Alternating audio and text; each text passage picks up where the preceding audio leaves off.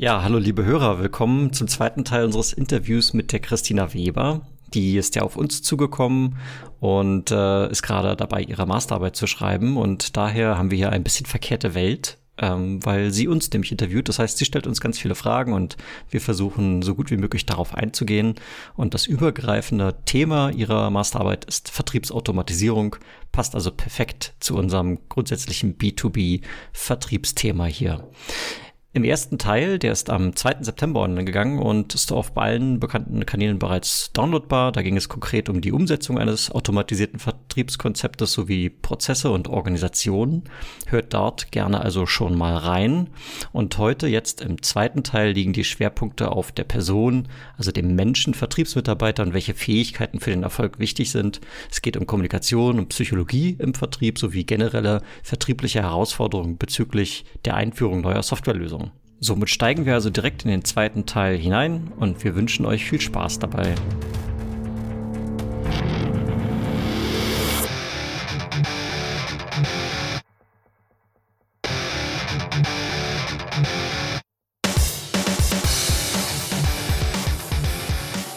Frage, die ich mir gestellt habe, ähm, welche Eigenschaften muss denn oder weist für euch ein erfolgreicher Vertriebsmitarbeiter auf? Und zwar in dem Kontext, ähm, dass er wirklich Interessenten oder potenzielle Kunden zu zahlenden Kunden überführt. Kannst du einfach also, ein Bild vom Tim reinmachen? Ich wollte gerade sagen. Die also die, die Frage ist auf jeden Fall schon mal die war die Frage. Also eine Schlüsselfähigkeit, die ich ähm, leider viel zu häufig vermisse, ähm, die Fähigkeit zuzuhören. Ähm, weil meines Erachtens ganz entscheidend äh, für den Erfolg eines Vertriebsmenschen ist, dass er seinen Kunden versteht und in der Lage ist zu kommunizieren, dass er ihn verstanden hat. Und dafür ist einfach Zuhören ähm, ganz, ganz entscheidend. Ja, vielleicht magst du eine zweite Eigenschaft nennen, weil ich glaube, die, die Liste könnte man sehr lang machen. Ja. ja, die Liste ist bestimmt lang. Also das mit dem Zuhören auf jeden Fall. Ich glaube, andere Sachen, für mich muss ein Vertriebsmitarbeiter erstmal authentisch sein. Mhm. Ne, also es muss ein Mensch sein mit einer gewissen Ausstrahlung, mit einer gewissen Empathie, zu dem ich irgendwann dann auch mal Vertrauen fassen kann. Ähm, den Soft Skill, den der Tim an, angesprochen hat, also ich nenne es mal aktives Zuhören, ja. äh, ist aus meiner Sicht extrem wichtig. Ähm, das hat für mich dann auch was damit zu tun, kenne deinen Kunden und ähm, habe verstanden, was er will und er will keine Software, jetzt in unserem Fall, sondern er versucht, irgendein Ziel zu erreichen, was, wo ihm die Software dann am Ende des Tages hilft, um dieses Ziel zu erreichen. Aber da steht immer irgendwas Größeres ähm, dahinter. Und das, glaube ich, ist auch eine Eigenschaft, versuch nicht dem Kunden eine Software zu verkaufen, sondern versuch dem Kunden die richtige Lösung für sein Problem zu verkaufen. Und dann sind wir wieder beim Zuhören. Dafür muss ich erstmal verstanden haben, was das Problem ist. Dann glaube ich, ist es auch für den Vertriebsmitarbeiter schon nicht unentscheidend, also know your product. Ne? Du musst wissen, was deine Company macht. Du musst die Möglichkeiten verstanden haben, damit du auch, sag mal, sehr authentisch und sicher darüber äh, sprechen kannst. Und diesen Match überhaupt herstellen kannst zwischen Problemstellung ja. und Angebot und diesen, genau, diesen Match herstellen kannst. Äh, du brauchst eine unheimliche kommunikative Intelligenz aus meiner Sicht, weil du ganz, du triffst sehr viele verschiedene Leute. Du musst herausfinden können, spreche ich gerade mit dem Richtigen, beziehungsweise wer braucht welche Ansprache. Äh, ein CIO braucht eine andere Ansprache als vielleicht der Chief Digital Officer oder der Projektleiter oder wie auch immer. Darauf muss ich, muss ich, mich, muss ich mich einstellen können aus meiner Sicht, auch wenn natürlich ähm, Vertriebler äh, ein Stück weit Egoisten sind, müssen sie aus meiner Sicht teamfähig sein, weil sie werden gerade jetzt in dem Enterprise-Bereich, in dem wir uns bewegen, den Verkauf nicht alleine machen können, sondern sie brauchen unheimlich viel Zuarbeit aus, aus verschiedensten, verschiedensten Bereichen. Mhm. Genau. Vielleicht ja. mal bis hierhin. Ja, ja, ja. cool. Ähm, ja, da, da hätte ich direkt eine. Ja, Entschuldigung, ich muss eine Ergänzung machen. nee, ich muss, ja, ich muss eine Ergänzung machen, weil deine Frage beinhaltete ja vom, vom Interessenten zum potenziellen Kunden in, in zahlende Kunden. Mhm. Glaube ich, ist dieses Thema Mehrwert bieten, der jetzt nichts mit unserer Softwarelösung und Technologie zu tun hat, sondern der dem Unternehmen im Business-Sinne einen Mehrwert bietet, was ganz, ganz wichtig ist. Also das zu erkennen, was ist das Problem, wie können wir das Problem als dein Dienstleister oder Anbieter lösen, welchen Mehrwert schaffen wir damit, auch auf langfristig, langfristig angelegt. Und das dann auch so zu kommunizieren zu können, dass der Kunde sagt, genau, ihr seid der richtige Partner für uns, zu euch habe ich das Vertrauen und mit euch möchte ich dieses äh, Projekt machen. Und da schließt sich dann, glaube ich, noch eine weitere Eigenschaft an, bitte nicht nur bis zum Verkauf denken, sondern darüber hinaus, gerade in dem, in dem, in dem Enterprise-Software-Umfeld. Und wenn ich dann über Subscription oder Software as a Service rede, fängt es ja eigentlich dann nach dem Verkauf auch erst so richtig an. Und das große Ziel ist immer, dass der Kunde seinen Vertrag verlängert. Und das heißt auch, danach muss der Kunde glücklich sein und zufrieden sein. Und ähm, dann ist die Frage, wie ist die Organisation? Aber aus meiner Sicht hat der Vertriebsmitarbeiter auch da einen großen Anteil dran. Und da lege ich ja im Verkaufsprozess auch schon so ein Stück weit die Grundlage. Also jeder hat wahrscheinlich schon mal erlebt, ah, da hat mir der Herr Meier das Blaue vom Himmel versprochen, dann habe ich das gekauft und dann haben wir das versucht zu implementieren und dann war das alles ziemlich doof. Da kauft er wahrscheinlich kein zweites Mal bei dir. Ja, also ein Stück weit, also dieser Trust hat für mich auf der einen Seite was mit authentisch, auf der anderen Seite auch mal was mit, mit, mit offen und ehrlich äh, zu tun. Und ich glaube, das wissen die Kunden auch zu schätzen in der heutigen Zeit. Die sind extrem informiert, von vornherein schon. Ähm. Also kann ich sie vielleicht nicht unbedingt mit meinem inhaltlichen Fachwissen zu meiner Lösung begeistern als Vertriebsmitarbeiter, sondern eher über diesen großen Gesamtkontext dann. Ja. In, oder anknüpfend an das Zwischenmenschliche, ähm, jetzt ist ja der Fokus Automatisierung. Was gilt es denn dann in diesem Kontext zu beachten, bezogen auf die Eigenschaften, die ihr genannt habt? Oder könnt gerne auch neue, aber so diese Zwischenmenschliche. Also ich sage jetzt mal ganz platt, ich weiß nicht, ob du den zwischenmenschlichen Dialog automatisieren kannst. Ich glaube, dass du die, die Kommunikation brauchst du. Äh, die Menschen müssen da miteinander reden, um, um, den, um das Vertrauen aufzubauen. Ich glaube aber, dass es dann, also gerade wenn es um so Follow-up-Geschichten geht oder sowas, dass du ein Gespräch hattest und der Kunde will nochmal Material haben, irgendeine Case-Study oder sonst irgendwas, dass ich da natürlich schon wieder sagen kann, da gebe ich dem Vertriebsmitarbeiter entsprechendes Werkzeug an die Hand, wo er nicht lange suchen muss, sondern wo er direkt aus seinem Kontext Kundenbeziehung sagen kann, die Information dahin, Knöpfchen drücken und dann ist es, ist es draußen. Aber dass du die Kommunikation automatisieren kannst. Ja, ich glaube, wir sind, wir sind wieder bei dem Punkt, den wir vorhin schon mal so ein bisschen länger ähm, ausdiskutiert haben. Wie, welche Hürden habe ich, um bei meinem Kunden eben ja, um einen Kunden zu gewinnen. Mhm. Und ähm, wenn ich dieses Vertrauen eben über andere Maßnahmen herstellen kann, ich glaube, ganz viele Punkte, die wir jetzt gerade diskutiert haben, was Eigenschaften sind, sind vertrauensbildende Maßnahmen. Mhm. Ähm, und wenn ich es schaffe, dieses Vertrauen eben herzustellen, ohne dass Menschen miteinander sprechen müssen. Also ich habe mit keinem Mensch gesprochen, als ich Spotify gekauft habe. Das habe ich jetzt einfach.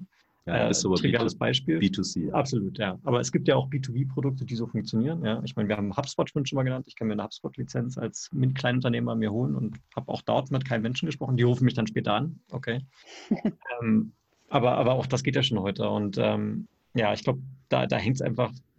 Automatisierung heißt ja in diesem Fall mit möglichst wenig Ressourcen viel Umsatz, um wieder zum Ausgangspunkt zu kommen. Und äh, die Frage ist, wie viel ist halt nötig? Ja. Und da, wo es nötig ist, brauche ich eben äh, den Mensch und mit seinen Eigenschaften, die der Jan gerade ähm, aufgezählt hat. Und mhm. ja. Wobei man schon sagen muss, also es ist ein valider Punkt, was du sagst. Wenn, wenn, wenn ich erzähle, dann habe ich im Prinzip immer Large Enterprise im Hintergrund. Ja. Also Enterprise. Dann rede ich halt nicht von einem User oder von zehn Usern, sondern rede ich halt von Hunderten oder Tausenden Usern.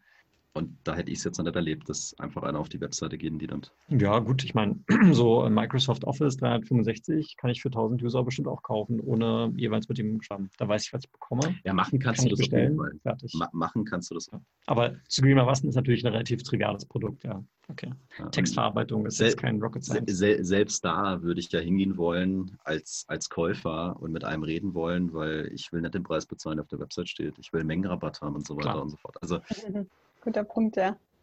Mhm. Super. Du hattest es vorhin schon angesprochen, Tim, äh, diese Vertriebsmethoden. Ich habe da jetzt wirklich nochmal die, die Psychologie an sich mit reingenommen, aber welche kommen euch da gerade in den Sinn, so, die da beim Verkauf helfen? Also, einen haben wir schon genannt, prominenterweise den Miller Den ich persönlich auch gut finde. Ich hatte mal ein Miller Hyman Training, kann ich, kann ich nur empfehlen, wobei es sich insbesondere natürlich für Großaccounts ähm, lohnt, und mit, mit großen Deals, also das Large Enterprise ähm, Kundensegment, von dem der Jan gerade gesprochen hat. Ähm, dann, was ich persönlich noch nicht mitgemacht habe, ist dieser Challenger Sale. Davon erzählen viele Kollegen, äh, die ich kennengelernt habe. Das scheint auch äh, etwas zu sein, was ähm, aber auch in dieselbe Richtung irgendwo geht. Am Ende haben wir immer das, den Eindruck, dass, dass viele von diesen Vertriebsmythologien sich am Ende um sehr ähnliche Konzepte drehen und manche nennen es halt A und manche nennen es halt B. Mhm. Ähm, fällt, fällt dir noch irgendwas ein? Challenger Sale, Miller Hyman? Nö, also mir fallen jetzt konkret keine, keine weiteren ein. Ich bin aber auch zum Schluss gekommen, dass die sich am Ende alle sehr stark ähneln. Ja, oder dass du auch in bestimmten Unternehmen heißt die Methode halt, haben die sich selber einen Namen ausgedacht. Ja, richtig, ja. Aber inhaltlich geht es geht's in eine sehr, geht's in eine sehr ähnliche, ähnliche Richtung. Mhm. Und gerade um da nochmal nachzuhaken, äh, da bin ich tatsächlich sehr penetrant, weil das auch ein das zweite große Themenfeld von, von der Arbeit ist. Ähm, gerade so, wenn es um die Motivation geht, ähm, nicht im Sinne von Manipulation oder Bluffing gibt es ja beispielsweise, ähm, aber um da wirklich nochmal, wenn man merkt, aha, der zieht noch nicht so recht, so diese Trigger. Also so dieses Müller-Heimen hat für mich auch sehr, sehr Framework-Charakter, aber wenn es echt darum geht, den so, ich muss den jetzt catchen, weil das ist ein Millionendeal, ähm, wir haben keine Hürden.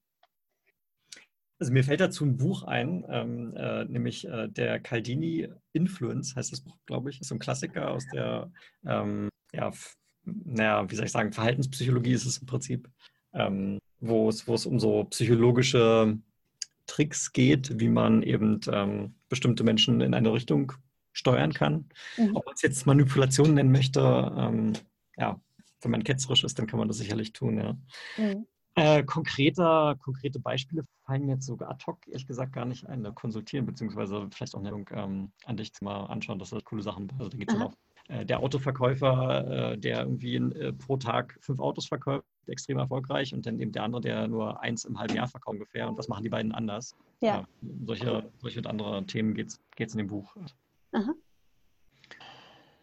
Ja, ansonsten gibt es natürlich immer so diese, wir hatten ja mal einen Podcast-Gast bei uns, der sich mit ähm, Preisstrategien auseinandersetzt. Also ich glaube, Preisbepreisung oder vielleicht jetzt kriegst du nochmal 5% Discount, wenn du bis zum Ende des Monats oder Ende des Quartals, wie es ja häufig heißt, äh, dann, um da nochmal praktisch den, den letzten, die letzte Motivation auszulösen, ist vielleicht eins. Ähm, ja, und dann auch sowas, ich glaube, darauf geht auch eine deiner Rückfragen hier, ähm, wenn ich es richtig verstanden habe. Wie kann man bestimmte Fragetechniken verwenden? Und ähm, eine Fragetechnik, die ich mal in einem Training kennengelernt habe, die nannte sich ähm, Impact Questions, also wo du praktisch versuchst, innerhalb der Formulierung der Frage den dein Gegenüber dazu zu ähm, bringen, nachzudenken, was denn passiert, wenn er jetzt etwas Bestimmtes nicht tut, nämlich deine Lösung kaufen, also vielleicht mal um ein Beispiel zu bringen, äh, du befindest dich in einem Verkaufsgespräch und möchtest CRM verkaufen an 10.000 User und aktuell machen die alles mit Excel. Und äh, das Unternehmen wächst mit, äh, keine Ahnung, 20 Prozent im Jahr, also die Vertriebsorganisation wächst, die Opportunities wachsen und alles wird immer umständlicher mit Excel. Und du stellst jetzt mal die Frage, ja, was passiert denn, wenn sie sich jetzt die nächsten drei Jahre immer noch nicht für eine Softwarelösung entscheiden und müssen weiterhin mit Excel, dann ist praktisch die Idee bei deinem Gegenüber, die, diesen Gedanken auszulösen, okay, es wird immer noch noch komplizierter, noch überwältigender und wir müssen irgendwie dieses Problem jetzt angehen. Also das, das, wäre, das wäre auch eine Möglichkeit, mit der man als Vertriebler natürlich arbeiten kann. Ja, ich glaube, Frage, Fragetechniken allgemein können dir, können dir sehr helfen. Ich, will ich jetzt gar nicht sagen, dass das was Psychologisches, äh, Psychologisches ist. Ja, du löst ja in dem Moment schon äh, gewisse Emotionen aus, wenn du so eine Frage stellst. Ja. Du regst auf jeden Fall mal zum Nachdenken an ja, und dadurch kommst du dem Ganzen vielleicht ein, vielleicht einen Schritt näher. Also ich habe auch schon Situationen erlebt, wo du als der Anbieter eigentlich anfängst, dem Kunden zu erklären, dass es nicht braucht oder dass du eigentlich gar keine Möglichkeit siehst, jetzt hier mit ihm Geld zu verdienen. Und dann fängt er dir an zu erklären, warum das aber doch so ist. Ja. Also ich denke, solche Sachen können auch ähm, funktionieren. Das ist mir vor kurzem erst passiert, dass das, dass, dass das genauso war. Und dann glaube ich auch, kommt es immer wieder stark auf den Kontext an und dass ich im richtigen Moment verstehe, was braucht mein Gegenüber gerade. Mhm. Du hast diese Triggerpoints angesprochen. Äh, was wäre für den der Trigger? Und wenn ich das verstanden habe, kann ich darauf, glaube ich, auch besser, besser eingehen und dann überlegen, was muss ich dem jetzt geben oder wie muss ich den jetzt ansprechen, dass das ähm, in die Richtung geht, die, die ich mir halt, die ich mir halt auch wünsche. Ja, vorausgesetzt, ich bin eben an einem Punkt, wo es auch realistisch ist, dass er kauft. Weil mhm. ansonsten denke ich, wäre ich sehr stark wieder in der manipulativen Richtung. Eigentlich weiß ich selber, es gibt keinen Grund, dass er es kauft, aber irgendwas kann ich ihm jetzt erzählen, dass er dann denkt, er braucht es trotzdem. Wenn du so redest, ist mir jetzt gerade eingefallen, wäre dann nicht auch eine Eigenschaft wie Spontanität ähm, eine Eigenschaft, die man dem Vertriebler zuschreiben kann? Weil klar könnte man danach nochmal reflektieren, okay, gut, das ist das Problem, ne, wenn man das alles aufbereitet, aber oft ist es ja tatsächlich, wie du sagst, in einem Gespräch, wo man dann vielleicht situativ handeln muss? Also Spontanität im, im kommunikativen Sinn. Würde ich auf jeden Fall ganz klar bejahen. Ähm, es passiert ja so im, im taktischen Geschehen eines Vertriebsgespräches, die ja teilweise also komplexe Produkte vorstellst, bist du ja vielleicht mal einen ganzen Vormittag oder vielleicht mal einen ganzen Tag oder länger mit, deinem, mit deinen Kunden zusammen. Da sitzen jetzt verschiedene ähm, Stakeholder in deinem Meeting und manche davon haben vielleicht gar nicht so das, das beste, also dein bestes Interesse in ihrem Sinne sozusagen und die stellen dann halt auch mal so ketzerische Fragen oder streuen die eine oder andere Nebelkerze und da muss man natürlich dann souverän, spontan ähm, äh, drauf, drauf eingehen können. Also das Spontanität ähm, auf jeden Fall, das ist eine, ist eine Schlüsselfähigkeit. Ja, mhm. Weil sie sich schnell auf geänderte Situationen einstellen können. Genau, ne? genau. Was ja so ein bisschen in die, in die gleiche Richtung geht. Und da kommt einem vermutlich sowas wie Erfahrung dann auch immer zu. Definitiv, ja. Mhm, mhm. ja. Äh, die letzte Frage zu dem, zu dem Teil würde ich euch gerne noch stellen. Und zwar, äh, kann man es pauschalisieren, ähm, konkrete Kaufsignale eines Kunden?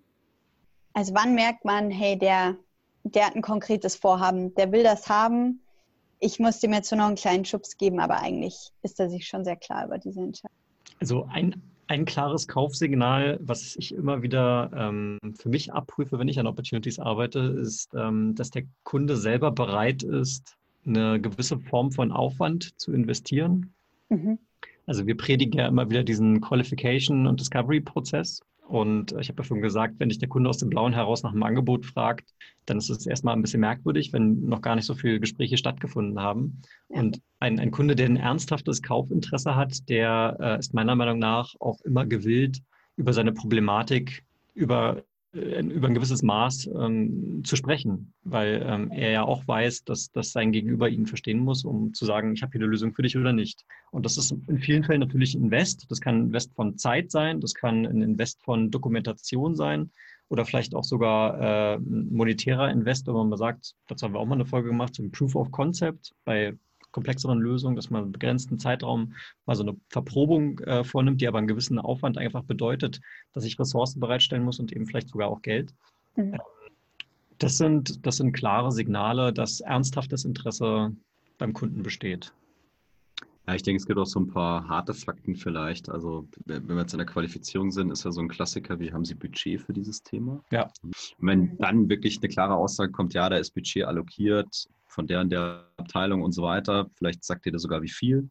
Mhm. Ähm, weiteres Thema kann sein, dass wirklich auch transparent ist, wie ist der Entscheidungsprozess auf der Seite des Kunden? Wer entscheidet das? Und auch, dass der Zeitpunkt vielleicht klar ist. Also, dass du wirklich, da, da läuft ein Auswahlverfahren, mhm. da haben die ein konkretes Projekt aufgesetzt. Solche Sachen würde für mich zumindest mal sehr konkret vermitteln, dass ein echtes Interesse besteht, was mhm. zu machen. Ja, auch in solchen Fällen kann es passieren, dass am Ende nichts ähm, bei rauskommt. Ähm, der Tim hat das Thema mit der Offenheit im Rahmen der Discovery angesprochen und ich glaube, wenn du ein bisschen mit dem Kunden gearbeitet hast und einen guten Draht entwickelt hast, gewisses Vertrauen hast und, sag ich mal, auch außerhalb der Meetings mit dem Kunden vielleicht sprechen kannst, ja, dann gibt er dir vielleicht irgendwann von sich aus nochmal eine Tendenz, dass sagen, ja, wir sind in, in dem und dem Prozess jetzt an dem und dem Punkt, so und so schätzen wir das ein, hier ist Feedback, so sehen wir sie, vielleicht gibt er dir auch Hinweise, was ihm noch fehlt, ja, also versucht bewusst dich ein Stück weit da auch zu unterstützen als Anbieter. Ich weiß eigentlich, ihr könnt es, aber ihr habt es noch nicht so richtig gezeigt. Da müssen wir nochmal was tun. Das wären für mich auch so Signale, wo ich sage, hey, der hat wirklich Interesse, mit mir zu arbeiten. Also nicht nur ja, meine ja. Software zu kaufen, sondern mit mir als Anbieter und auch mit mir als, als Mensch, als Vertriebler zusammenzuarbeiten. Mhm. Genau. Oder wenn ähm, zu einem gewissen Zeitpunkt dann eine Einkaufsabteilung zum Beispiel mit eingebunden wird, wo du sagst, du bist jetzt schon beim Einkauf, dann wird das für mich auch immer konkreter. Weil dann habe ich oftmals schon einen Haken dran an dem fachlichen, inhaltlichen und dann bin ich schon in der, in der ähm, Verhandlung. Ansonsten ist es natürlich spätestens, wenn der Kunde anruft und sagt, Herr Prömmer, ich will den Deal mit Ihnen machen. Das ist ein klares Signal. Das ist ein klares Signal. Order-Eingang ist ein klares Signal. Kommt auf jeden Fall ins Fazit der Arbeit. Ähm, ja, der, der letzte Teil. Ich ähm, habe jetzt gerade überlegt, ob ich die Frage überhaupt stelle, habe mich dafür entschieden, da geht es jetzt nochmal um die Herausforderungen während des ganzen Verkaufsprozesses, die dann vielleicht auch zur Hürde werden können, wo man sagt, okay, das ist ein klares No-Fit ähm, wir können das Projekt nicht miteinander gehen. Ähm, wir haben uns da gerade in der, in der Software-Einführung natürlich die Fragen gestellt, okay, Infrastrukturprobleme, natürlich auch immer politisch ähm, verschiedene Personen beteiligt sind, verschiedene Größe des Unternehmens vorhanden ist. Ähm, fallen euch da noch welche ein? Wie gesagt, wir haben da schon drüber geredet, aber dürft ihr gerne noch ergänzen. Ich bin mir gerade nicht sicher. Ich glaube, Christina möchte darauf hinaus, ob wir noch weitere Herausforderungen im Vertriebsprozess sehen, die uns vom Erfolg oder vom Vertragsabschluss abhalten. Also wir haben ja schon so ein paar genannt. Richtiger Entscheidungsprozess identifiziert, richtige Entscheidungsträger sind auf unserer Seite. Mhm. Zeit, naja, ich sag mal so, Band ist vielleicht äh, ein Stichwort. Ja. Budget, Authority, wofür steht das N? Ich vergesse immer wieder. Need. Need, natürlich. Äh, Timeline. Ja. Also wenn die, die vier Kriterien ähm, erfüllt sind, das ist schon mal gut. Beziehungsweise wenn nicht, dann sind es eine Herausforderung, die eben nicht zu, zu überwinden ist. Ja, okay. Ich meine, ansonsten hast du ja gerade auch eins angesprochen, ne? politische Gründe ja. kann es natürlich immer geben. Ich kann der beste inhaltliche Fit sein. Äh, Wenn es irgendwelche politischen Verzweigungen gibt, mag es trotzdem dazu kommen, dass eben wer anders gekauft wird aus, aus, aus, aus diesem Grund. Ähm, es kann vielleicht ein Personalwechsel auf der Kundenseite geben. Du hast bisher sehr vertrauensvoll mit dem Marketingchef zusammengearbeitet, der wurde jetzt aber leider gefeuert. Jetzt kommt ein neuer und äh, der hat bei seinen drei Unternehmen vorher schon andere Software-Vendoren implementiert und sagt, ich habe keine Lust mehr mit euch zu reden, ich mache es so wie bisher. Ja. Äh, was auch ein Stück weit politisch ist. Also so höhere Gewalt, Dinge, die du halt nicht, nicht beeinflussen kannst, oder es passiert tatsächlich irgendwas, was sich auf eine ganze Industrie vielleicht gerade auswirkt. Wirtschaftliche Faktoren. Wirtschaftliche Faktoren, die dann dann nicht mehr, nicht mehr zusammenpassen. Der falsche Zeitpunkt. Also du bist in einem Prozess vielleicht drin, mit einer Fachabteilung, was auch immer, inhaltlich passt das alles, aber das Timing ist einfach nicht das Richtige. Mhm. Projekte mit einer anderen Priorisierung, ja. zum Beispiel, die im Weg sind. Ne? Genau, andere Sachen, die höher priorisiert sind. Vielleicht gibt es irgendwelche technischen Hürden, äh, wobei da denke ich mir, das würdest du relativ früh oder müsstest du relativ früh merken. Du bist in bestimmten Ländern, da gibt es bestimmte Einschränkungen. Ähm, Gesetzesthemen, könnten in, in bestimmten, bestimmten Ländern was sein oder auch die internen Richtlinien von deinem potenziellen Kunden, dass die sagen, also wir sind jetzt ein Cloud-Anbieter, die fahren aber eine No-Cloud-Strategie. Den würde ich schon sehr früh ausqualifizieren natürlich, auch wenn ich ihn vielleicht gerne als, als Kunde hätte. Ähm, mhm. Solche Sachen darf man sicherlich nicht vernachlässigen, aber viele Dinge davon sollten in der Qualification, in der Discovery eigentlich abgeklappert werden. Ja. Also ja. dürfte ich gar nicht so weit kommen, dass ich an Vertragsabschluss denke.